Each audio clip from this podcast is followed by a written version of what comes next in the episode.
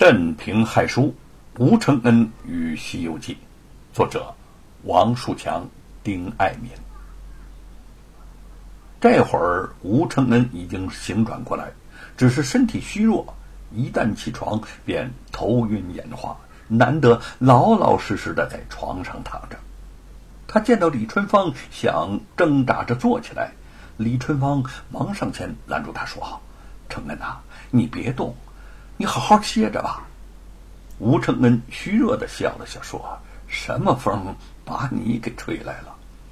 李春芳激动的紧紧握住吴承恩的手，说：“我是专程给你报喜来的，我考中榜眼了，三天内就要进京面圣，以后我也是朝廷命官，再也容不得那些恶人欺负百姓了。”吴承恩知道李春芳等这一日也等了多年，他和沈坤、朱日藩一样，把做官儿看得很重，现在如愿以偿，也替他欢喜。想到当初沈坤中状元的那一刻，心里更是感触良多。他说：“你就要走了，我我还有些话想对你说，又怕你嫌我啰嗦。”他停了停，又说。当年沈坤离家的时候，我也说过这些话。历朝中，每当皇帝昏聩，必有奸臣当道，迫害忠良。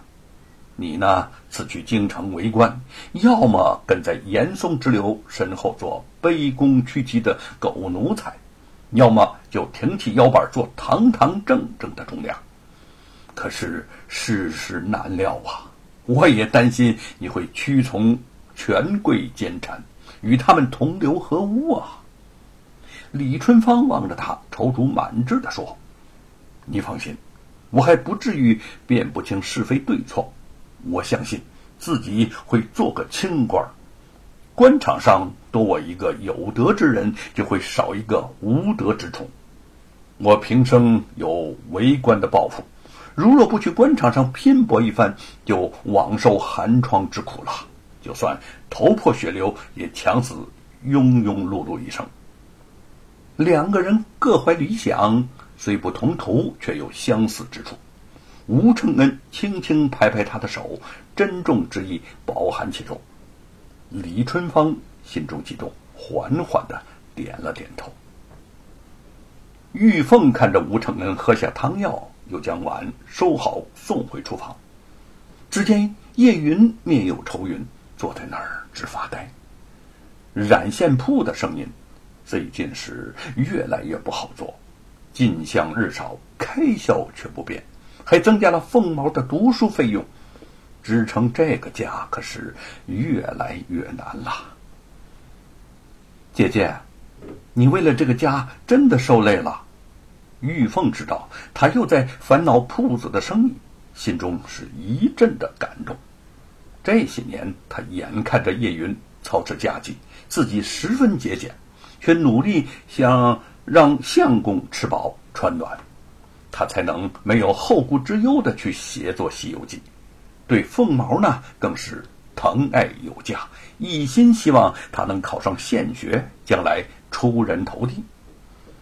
叶云摇了摇头说：“啊，既然嫁入吴家。”我就心甘情愿为相公做这些，你不也和我一样这么苦下来了吗？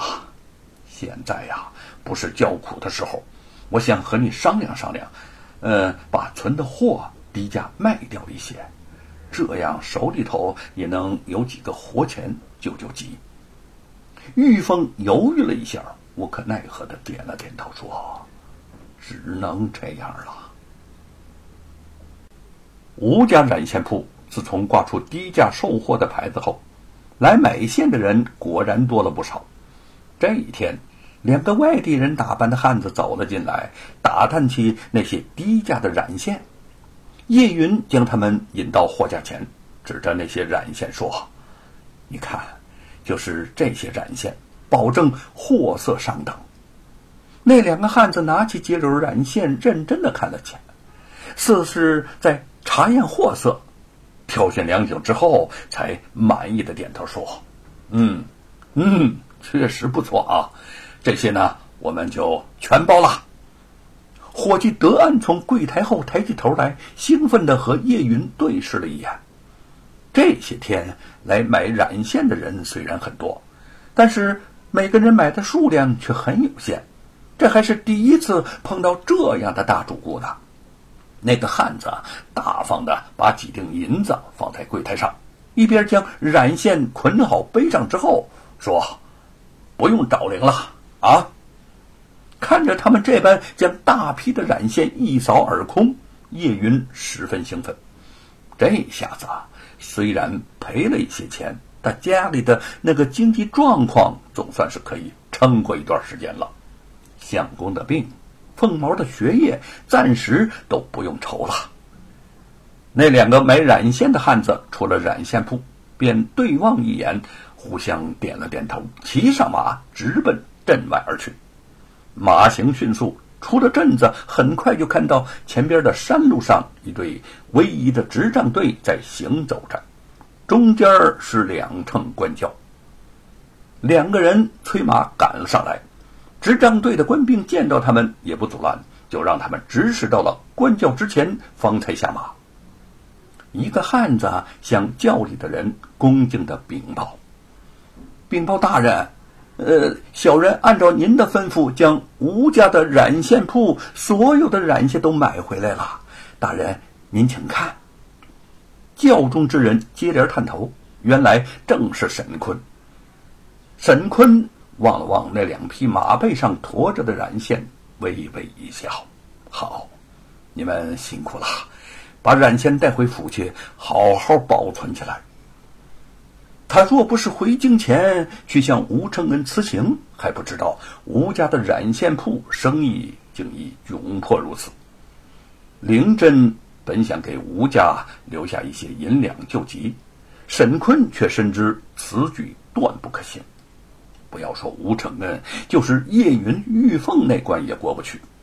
这一家都不是能够接受施舍之人呐。想来想去，方才想出这个不露痕迹的办法，希望可以帮助吴家渡过难关。他放下了轿帘，一行人渐渐的奔着京城而去。